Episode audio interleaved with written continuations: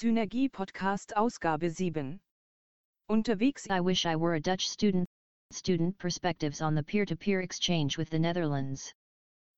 An article by Alexa Böckel, Jan Baumann und Ronny Rüwert. Synergie bittet in jeder Ausgabe eine Person, von ihren Eindrücken unterwegs zu berichten. Wie stellt sich Digitalisierung mit Bezug zum Lernen an verschiedenen Orten, in anderen Ländern dar? Welche Unterschiede fallen auf, welche Gemeinsamkeiten begegnen ihr? Wie erlebt sie die Begegnung und bewertet die Eindrücke? Dabei stehen bewusst der subjektive Blick eines und einer jeden im Zentrum sowie die Frage, inwiefern Austausch und Reflexion vom Unterwegssein profitieren. In dieser Ausgabe, Alexa Böckel, Jan Baumann und Ronny Rüwert auf HFD-Delegationsreise in den Niederlanden. Im November 2018 war eine Gruppe von Digitalisierungsexpertinnen und Experten deutscher Hochschulen zu einem Peer-to-Peer-Austausch eingeladen und konnte an drei Hochschulstandorten unseres Nachbarlandes miterleben, wie Digitalisierung dort schon ganz selbstverständlich zum Studienalltag gehört. Three days from November 26 to 28, 2018, 17 university representatives from all over Germany, three cities, and uncountable impressions that is how we experienced the peer-to-peer exchange on digitalization in higher education with the neighboring Netherlands, organized by Hochschulforum Digitalisierung and SURF. We, Jan Baumann, Alexa Böckel, And- Ronny Röwert. had the chance to join experts from German higher education institutions to explore the Dutch way of managing digitalization. While Jan and Alexa represent the student perspective as part of their engagement in the student working group hashtag Digital Changemaker, Ronny has a more systemic view on the higher education landscape as he organized the delegation visit for the Hochschulforum Digitalisierung. flipped peer-to-peer exchange. Recently, the Hochschulforum Digitalisierung. HFD, under the slogan Bologna Digital, has strengthened its activities with a European perspective and is constantly expanding its international expert community. In the spirit of a Bologna Digital in practice, the HFD hopes that innovative and effective examples of good practice from other European countries will provide important impulses and calls for action for the German higher education system. For many years, the Netherlands in particular have played a pioneering role in the development of digital teaching and learning innovations. The heart of the delegation visit was a so-called flipped peer-to-peer exchange, in which the German participants met their Dutch counterparts in real life after having been matched beforehand and being advised to exchange virtually before the physical exchange. Coordinated by the Dutch partner organization SURF, a large number of suitable German-Dutch tandems were created. Me, Ronny, I was more than surprised how fruitful and concrete the exchange was among the pairs of experts who met virtually before. This is one example how digitalization is not only a technical approach, but also changes the mode in which exchange and thus innovation can occur. Sunday, 25th of November 2018, Utrecht in winter a beautiful city ablazed with light. As soon as I, Alexa, entered the train to Utrecht from Berlin, I could feel the excitement creep into my stomach and my brain. The prospect of discussing topics around digitalization and higher education, getting to know experts from all over Germany and being able to exchange with peers from the Netherlands was thrilling. Additionally, being the only student except Jan and not knowing the other participants made me think about how we will be integrated in the group and if we will be taken seriously without any academic title. But my worries were unnecessary. After having checked in, I walked to the restaurant where the second part of the social program on Sunday took place. Before that, some participants already attended a canal cruise to explore the beautiful city in its festive outfit. The whole city seemed like a big Christmas market, there were attractively illuminated houses and it smelled like roasted almonds and harmony. I opened the door to the restaurant and loud laughter welcomed me. Everybody was already in active discussions and I barged in a talk with Oliver Janoschka as managing director of the Hochschulforum Digitalisierung. and Cornelis Kater as member of the managing board of the open source learning management platform stud.ip about learning management systems and environments. During the meal, we reflected upon stud.ip, Moodle, and the framework conditions in education and changing it in Germany. To me, it was obvious that the HFD managed it to bring together a group of people that was more than motivated to interact, exchange and share their insights. After a short excursion to a bar in the Dutch catacombs, I was finally certain that the participants are also interested in the student perspective and our insights in digitalization of higher education. Further, I had no feeling of hierarchies between the participants, we were just representing different perspectives. Hence, I went to bed knowing that I would learn a lot in the next days and already being thankful for the experience. Monday, 26th of November 2018, from Surf to the outskirts. The first stop on our delegation trip was at the organization Surf which can be described as the Dutch equivalent to HFD even though we noticed fundamental differences. They call themselves the Collaborative ICT Organization for Dutch Education and Research. At the beginning of the visit, Janina van Hees presented the work of Surf. Oliver Janoschka introduced the HFD to the present Dutch colleagues. After that, we had the chance to participate in different workshops from experts at Surf, for example on educational resources, digital learning platforms, open badges, blended learning and learning analytics. Learning analytics, as I, Alexa, did not really have a clue what learning analytics is about and I am always interested in gathering and analyzing data of any kind, I decided to go for that workshop hosted by SURF experts. It turned out that learning analytics refers to the process of collecting data from different platforms and systems, for example administrative and learning management systems, with the aim of supporting students that face problems or need a tailored offer in their study program. The discussion after the input evolved around the question of data security, students' autonomy, and the responsibilities of lecturers. I left the workshop with two impressions. On the one hand, we could use data more professionally for improving learning content and increasing study success but on the other hand, I like the German attitude towards data security and being critical about the risk of surveillance.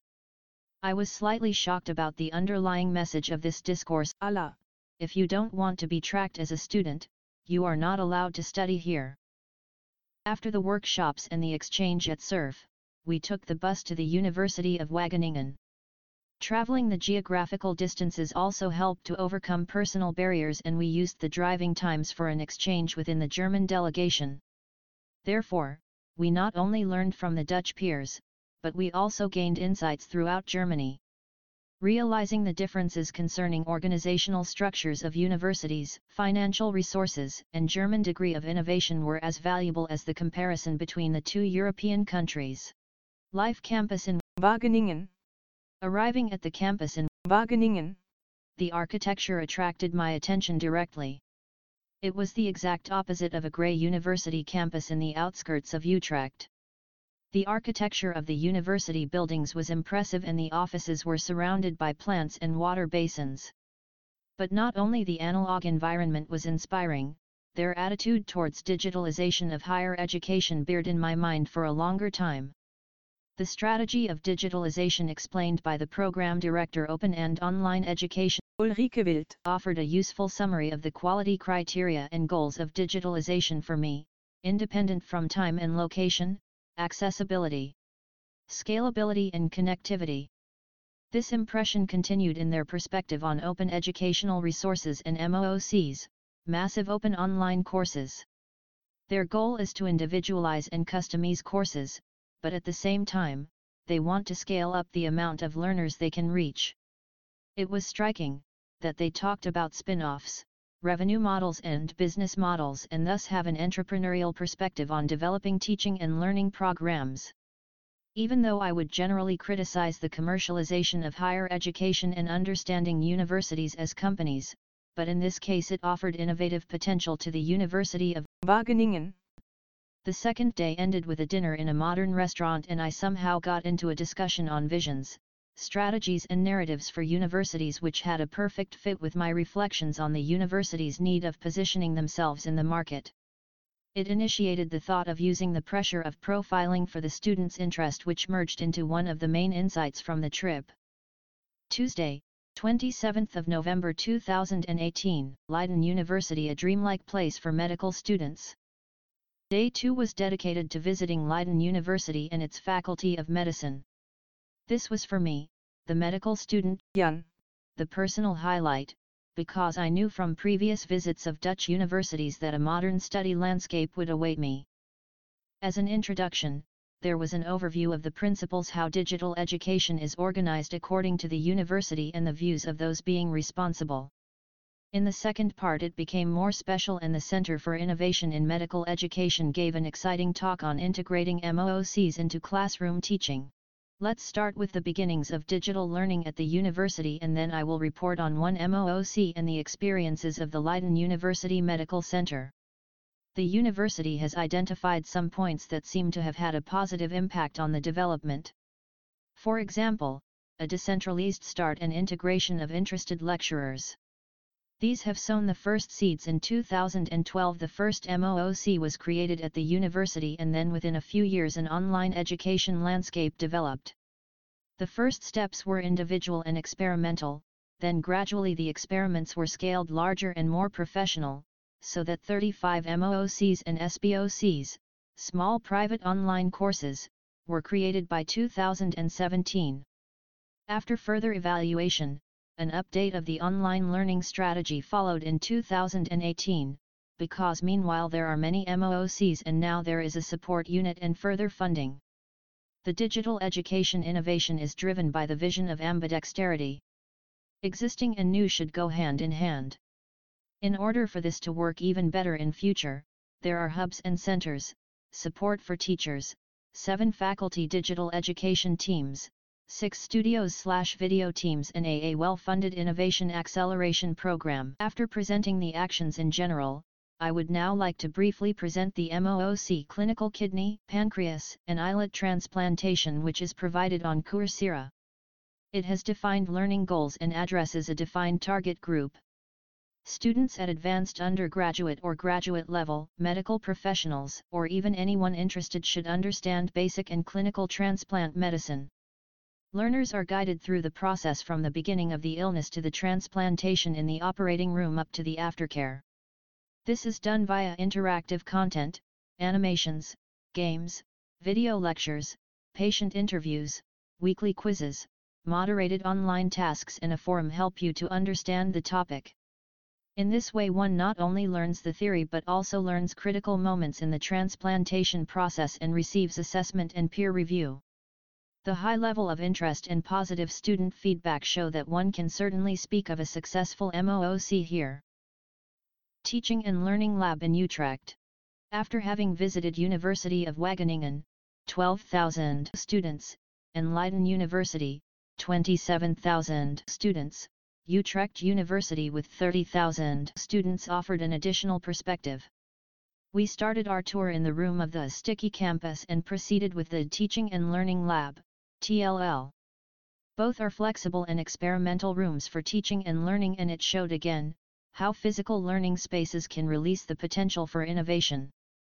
Not only the tables could be moved, up and downwards, the students were able to share their private screens from their laptops and mobile phones on the screens in the classroom. In the TLL, the tables could be arranged according to the teaching format and cameras offered the equipment for studies in didactics and teaching. Another highlight of the visit was as simple as imposing, a glass wall lightened from the sides which enables teachers in online courses to draw content on a wall, while talking and not standing with the back to the camera. The visits of the three universities, I could notice several emotions and thoughts. I felt something between envy and awe and my thoughts circulated around strategic actions from a student side to enable my university make progress towards digitalization. The impressions were already overwhelming but I was still curious about the institution that makes a lot of this possible SURF. Wednesday, 28th of November 2018, SURF versus HFD similarities and differences. After several decades of digital media integration into higher education teaching and learning practices, there is a widespread and very fragmented pool of knowledge. Now, more and more higher education institutions aim at condensing this intra and inter-organizational knowledge in order to make best use of it to mainstream digitalization in all university-wide teaching and learning processes. Since 2014, the German Hochschulforum Digitalisierung fosters mainly the university overarching exchange around digital learning. It is a consortium project of the Stifterverband, the Center for Higher Education, CHE, and the German Rectors Conference, HRK. As the German higher education system is organized in a federal way, the HFD also adds to the landscape of regional e-learning initiatives in the German states. The Dutch approach is very different. In a rather centrally organized higher education system, SURF as the main central stakeholder exchange platform is not a project but a well-established organization where higher education institutions are member. It therefore not only provides technical solutions as a service provider, for example eduroam was developed by SURF, but is also more visible across and within universities by being the central and only digital learning hub in a rather small country. Higher education institutions in the Netherlands can for example use the SURF office in Utrecht, in the very center of the Netherlands, to have meetings or host events. In effect, SURF employees have more direct and close links to many actors at different higher education institutions all over the country. Overall, we the staff from the Hochschulforum Digitalisierung, were highly impressed by the way SURF takes its responsibility serious to be the community building spider in the web, as you can say. Inspirations we took home. Our main takeaways are different intervention points that could steer universities in a better direction. One relates to the continuous need of acquiring students for the university's programs. Thus, we have to strengthen the transparency of digital courses and infrastructure in order to establish innovativeness as a decision criteria for students when they choose their study program. Another influence factor is the educational federalism in Germany that leads to less collaboration between the universities even though they often are not located far from each other. Without sharing resources and experiences, a lot of money is spent across Germany on the same experiments. The idea of adding the federal ministry as a funding actor via the Digitalpakt is a first attempt to improve our situation and should be developed and realized for higher education as well. Keyword Digitalpakt Hochschule. Our third insight is the need for increasing the innovative capacity at our universities by establishing digitalization working groups in which all status groups are included to start collecting ideas and resources. In a nutshell, Germany needs to catch up to the Netherlands especially in the context of the Bologna process and the student's possibility to study in any European country. So let's learn from the Dutch experience and let students participate in strategic decision making. Hashtag Digital Changemaker.